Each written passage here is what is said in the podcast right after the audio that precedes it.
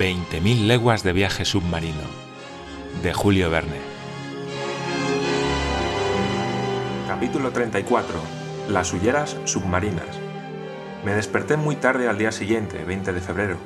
Las fatigas de la noche habían prolongado mi sueño hasta las 11. Me vestí con rapidez porque me apremiaba la curiosidad de conocer la dirección del Nautilus.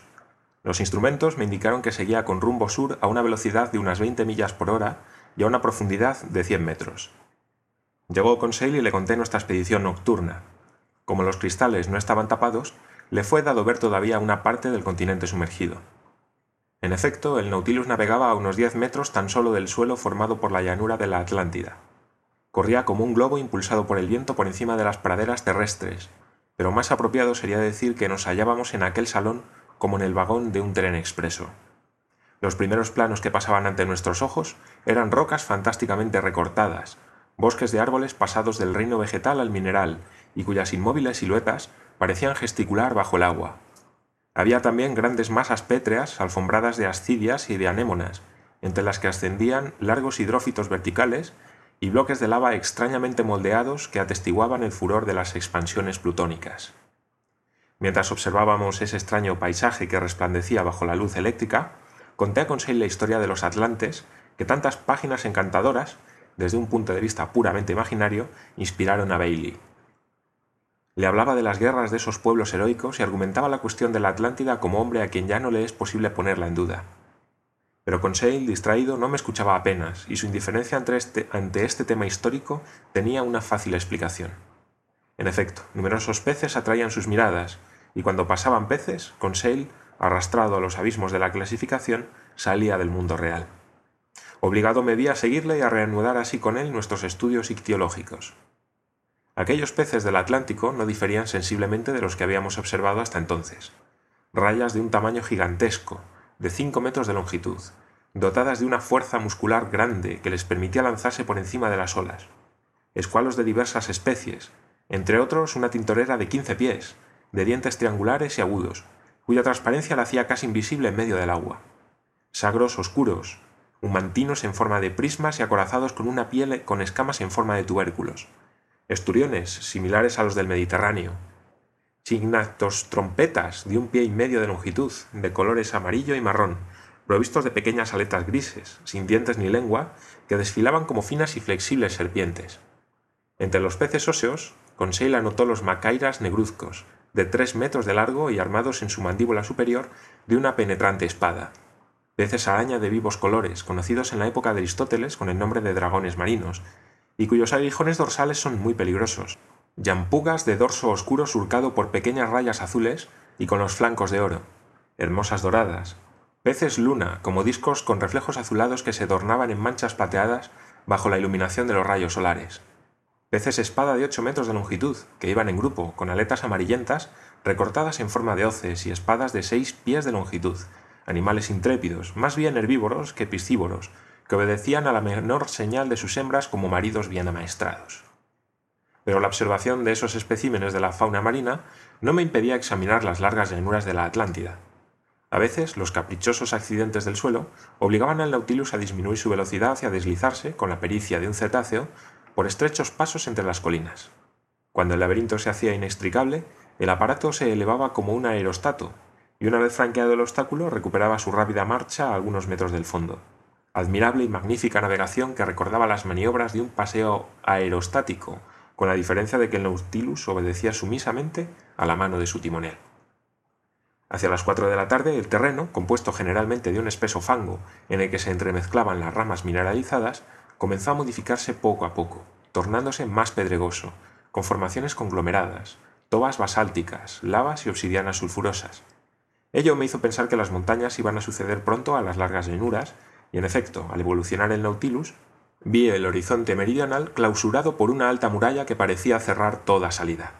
Su cima debía sobresalir de la superficie del océano. Debía ser un continente o al menos una isla, una de las Canarias o una del archipiélago de Cabo Verde. No habiéndose fijado la posición, deliberadamente acaso, yo la ignoraba.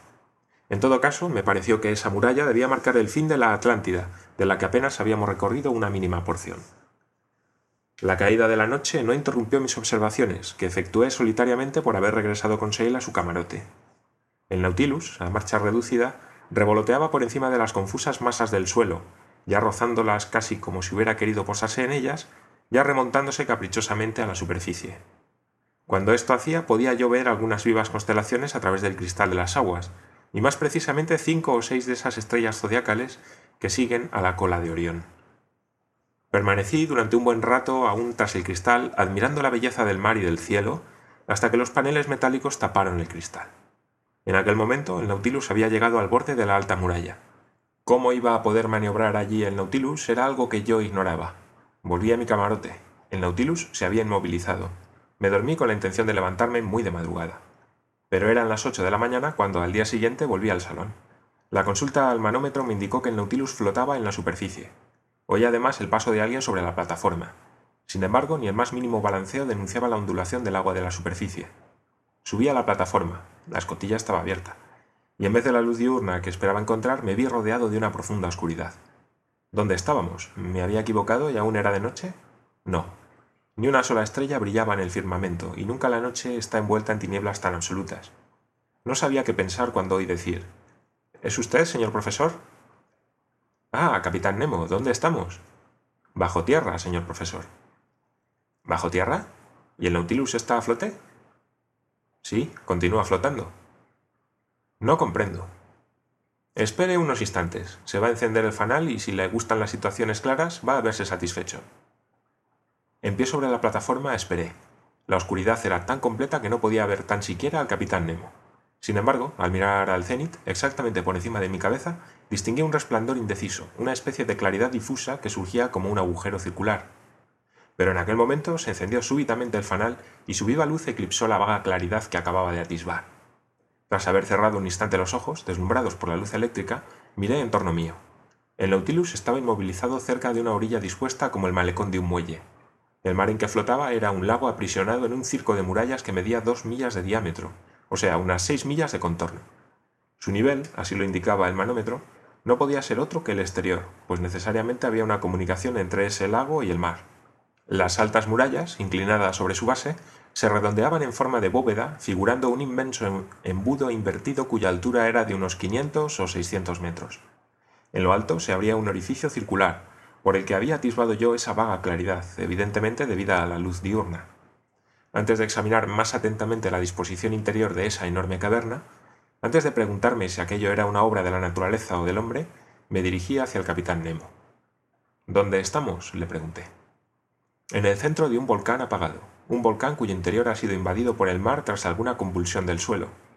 Mientras dormía usted, señor profesor, el Nautilus ha penetrado en esta laguna por un canal natural abierto a 10 metros por debajo de la superficie del océano. Este es un puerto de base, un puerto seguro, cómodo, secreto, abrigado de todos los vientos. Dígame dónde, en sus continentes o en sus islas, puede hallarse una rada como este refugio protegido del furor de los huracanes. En efecto, respondí. Aquí se halla usted en total seguridad, capitán Nemo. ¿Quién podría alcanzarle en el centro de un volcán? Pero creo haber visto una abertura en su cima, ¿no? Sí, su cráter, un cráter lleno en otro tiempo de lavas, de vapores y de llamas, y que hoy da paso a este aire vivificante que respiramos. ¿Qué montaña volcánica es esta? Pertenece a uno de los numerosos islotes de que está sembrada esta parte del mar. Simple escollo para los barcos, caverna inmensa para nosotros. Me lo descubrió el azar, y muy útilmente, por cierto. Pero ¿no sería posible descender por el orificio del cráter? Es tan imposible descender por él como para mí ascender. La base interior de la montaña es escalable hasta un centenar de metros, pero por encima de esa zona las paredes caen a pico y sus rampas son impracticables. Ya veo, capitán, que la naturaleza le sirve siempre y en todas partes. Se halla usted aquí en total seguridad, pues nadie más que usted puede visitar estas aguas. Pero ¿para qué este refugio? El Nautilus no tiene necesidad de puertos. Así es, señor profesor, pero sí necesita de la electricidad para moverse, y por lo tanto de elementos para producirla, como el sodio, y de carbón para fabricar el sodio, y de hulleras para extraer el carbón. Y precisamente aquí el mar recubre bosques enteros sumergidos en los tiempos geológicos, ahora mineralizados y transformados en hulla, que son para mí una mina inagotable. Entonces, ¿sus hombres se transforman aquí en mineros? Sí, estas minas se extienden bajo el agua como las minas de Newcastle. Revestidos de sus escafandras y pico en mano, mis hombres van a extraer esta hulla. Como ve, no necesito tampoco de las minas de la Tierra para su obtención. Al fabricar aquí el sodio, el humo producido por la combustión de la hulla que escapa por el orificio del cráter, debe darle a esta montaña la apariencia de un volcán aún en actividad. ¿Podemos ver a sus hombres en acción? No, no esta vez, al menos, pues quiero continuar sin demora nuestra vuelta al mundo. Esta vez voy a limitarme a embarcar las reservas de sodio que aquí tenemos. Las operaciones de carga no nos llevarán más que un día, y luego reemprenderemos el viaje. Si quiere usted recorrer la caverna y dar la vuelta al lago, puede aprovechar esta jornada, señor Aronnax. Di las gracias al capitán y fui a buscar a mis compañeros, que no habían abandonado aún su camarote. Les invité a seguirme sin decirles dónde nos hallábamos y subieron conmigo a la plataforma. Conseil, a quien nada asombraba nunca, vio como la cosa más natural despertarse bajo una montaña tras haber dormido bajo el mar. En cuanto a Ned Land, no tuvo otra idea que la de buscar si la caverna presentaba alguna salida. Tras haber desayunado, descendimos a la orilla hacia las diez horas. Henos aquí de nuevo en tierra, dijo Conseil. Yo no le llamo tierra a esto, replicó el canadiense. Y además, no estamos encima, sino debajo. Entre la base de las paredes de la montaña y las aguas del lago se extendía una orilla arenosa que en algunos lugares llegaba a medir 500 pies de anchura.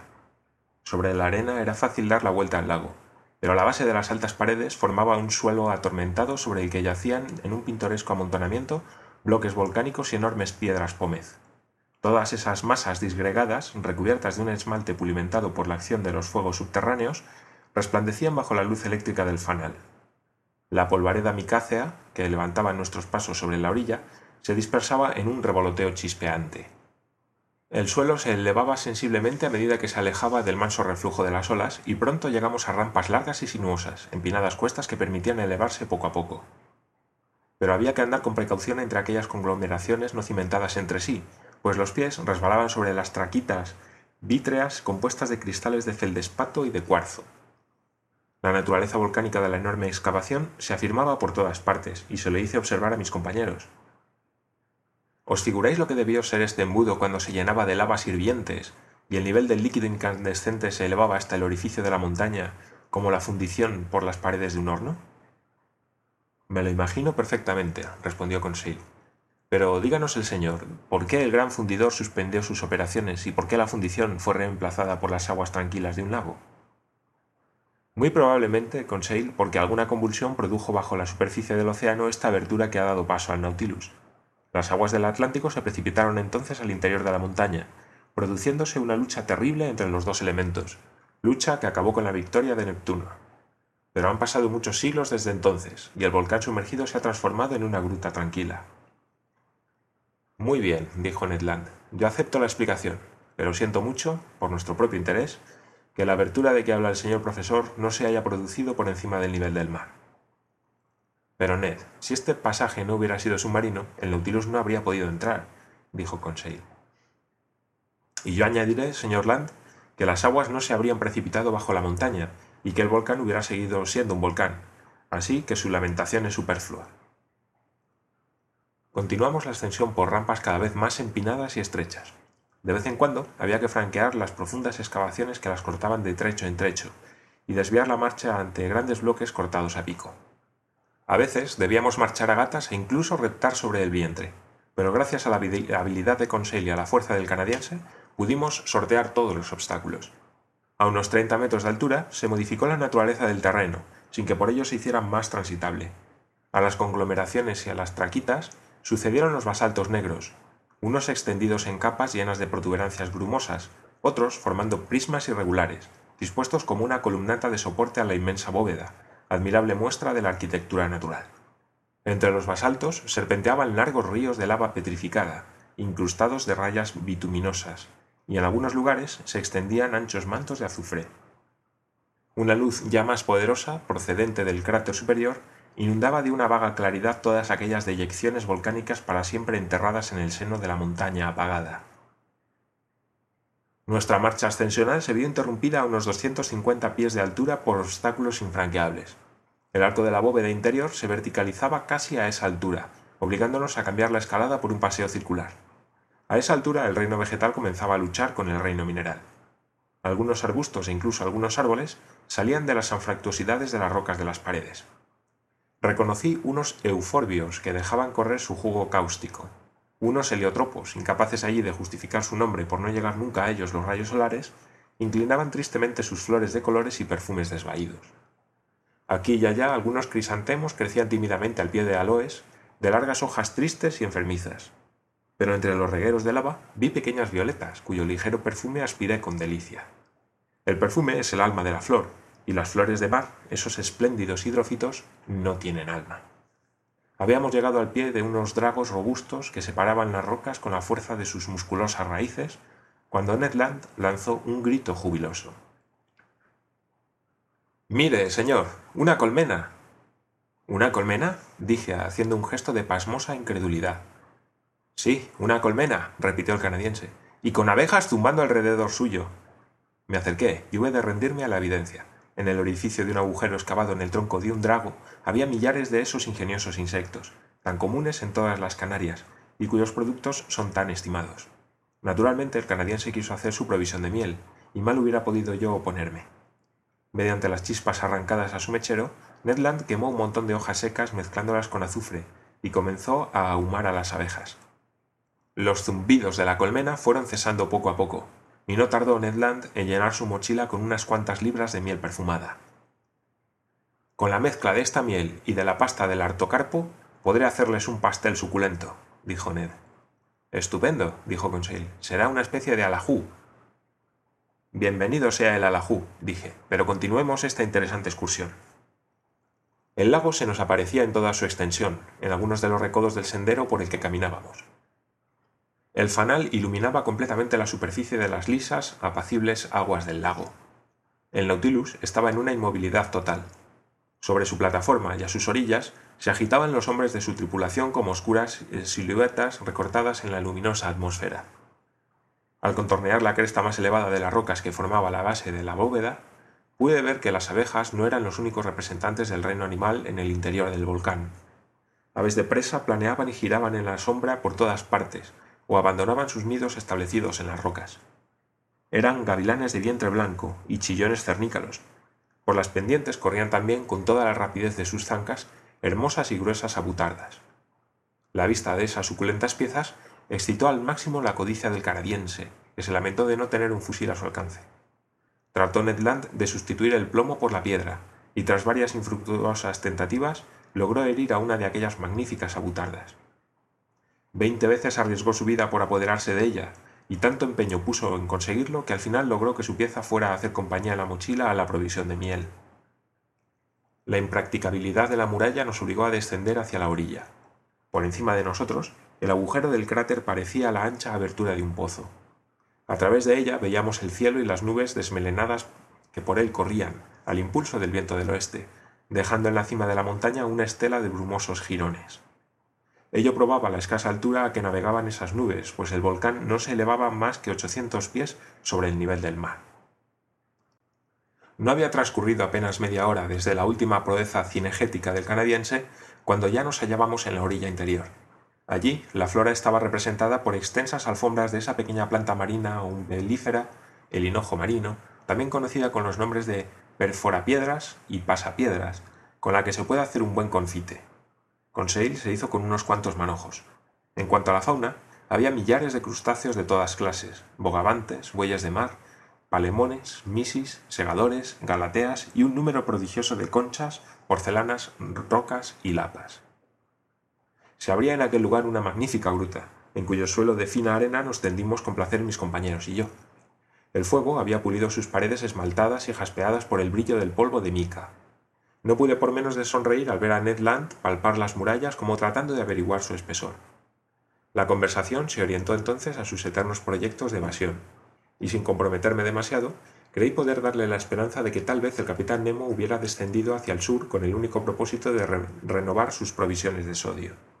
Hecho esto, podía esperarse que volviera hacia las costas de Europa y de América, lo que permitiría al canadiense reemprender con más éxito su abortada tentativa de fuga.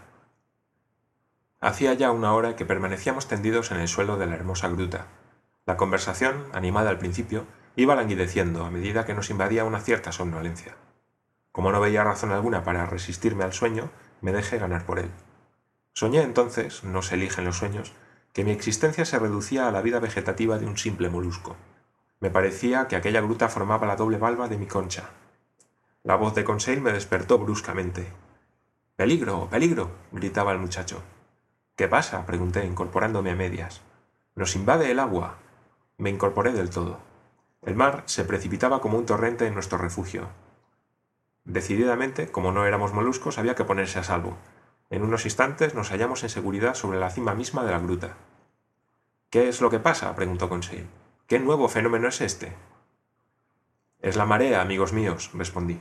No es más que la marea que ha estado a punto de sorprendernos como al héroe de Walter Scott. El océano se hincha afuera y por una ley natural de equilibrio el nivel del lago sube. Y lo hemos pagado con un buen remojón. Vayamos a cambiarnos de ropa al Nautilus. Tardamos tres cuartos de hora en recorrer nuestro camino circular y en regresar a bordo, justo al tiempo en que los hombres de la tripulación acababan de embarcar las provisiones de sodio. El Nautilus estaba ya en disposición de reemprender la marcha. Sin embargo, el capitán Nemo no dio ninguna orden. ¿Acaso quería esperar la noche y salir secretamente por su pasaje submarino? Tal vez. Fuera como fuese, al día siguiente el Nautilus, habiendo dejado su puerto, navegaba por alta mar a algunos metros por debajo de las olas del Atlántico.